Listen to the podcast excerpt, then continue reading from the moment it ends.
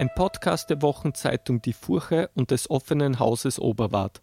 Übersetzt und gelesen von Katharina Thiewald. Gesang 22 in Begleitung der Teufel. Was für wüste Weggefährten waren diese Teufel. Doch wie heißt's? Gebt Gott, was Gott und dem Fallott, was dem Fallott gehört. Andere Länder, andere Sitten. Wie buckelnde Delfine streckte mancher Sünder seinen Rücken aus dem Pech, um ab und zu die Folterqual zu mildern. Überall am Rand hockten die Sünder. Sobald sie die Teufel näher kommen sahen, die unsere Eskorte waren, versanken sie sofort im Teer. Ich sah, und immer noch sackt mir der Herzschlag ab, wenn ich dran denke, einen trödeln und Grafjakan, der ihm am nächsten war, der Hundskratz, jagte ihm den Haken durch das teerverschmierte Haar und zog ihn hoch. Rubikante, Feitstanz, hau ihm deine Krallen in den Rücken, reiß was ab. So schrien sie alle durcheinander, vermaledeite Kerle. Und ich, mein Meister, find doch bitte raus, wenn du es kannst, wer dieser Arme ist. Mein Führer kletterte an einen Platz, wo er ihm nahe war. Der Sünder erzählte, er komme aus Navarra und habe am Hof von König Theobald dem Guten Gelder angenommen als Bestechung. Und Ciriato, Schweindal, der einen Unterbiss wie eine Wildsau hatte, ließ ihn gleich spüren, wie sich ein Stoßzahn anfühlt. Barbariccia wandte sich an meinen Meister. Frag noch nach, so sagte er, wenn's mehr gibt, was du wissen willst, bevor ein anderer ihn fertig macht. Darauf Vergil, Sag, kennst du von den anderen Sündern einen, der Italiener ist in dieser Brühe?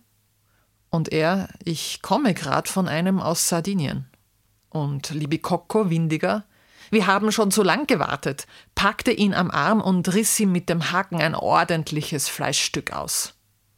Dragignazzo, Drachenschnauz, machte ebenfalls Anstalten, als wolle er den Sünder an den Beinen packen, doch ihr Rudelführer schüchterte sie alle ein.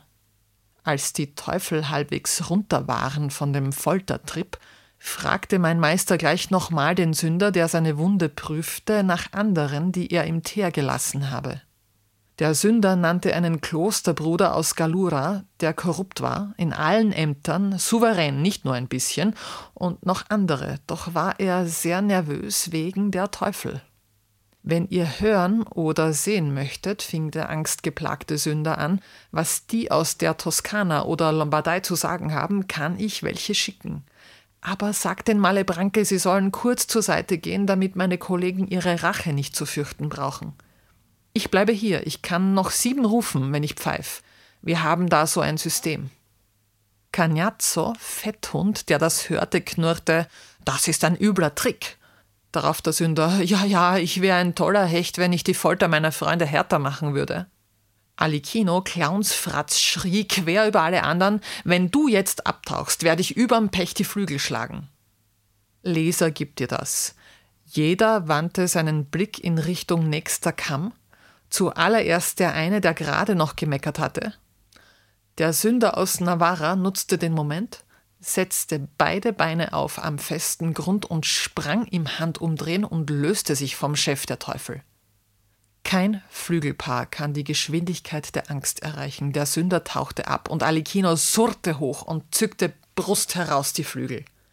Calcabrina, der richtig zornig war, darüber ausgetrickst zu sein, flog Alikino nach, zückte seine Krallen und überm Teer dem Kochenden gab sein Dämonenkampfesknäuel. Die Hitze trennte die zwei Hitzigen sofort, doch beider Flügel waren verklebt. Barbariccia sandte vier zum anderen Ufer durch die Luft. Sie streckten ihre Haken aus, um die zwei Kämpfer rauszuholen, die unter ihrer Kruste sicherlich schon durchgesotten waren. Wir ließen sie zurück in der Bredouille, in der sie sich befanden.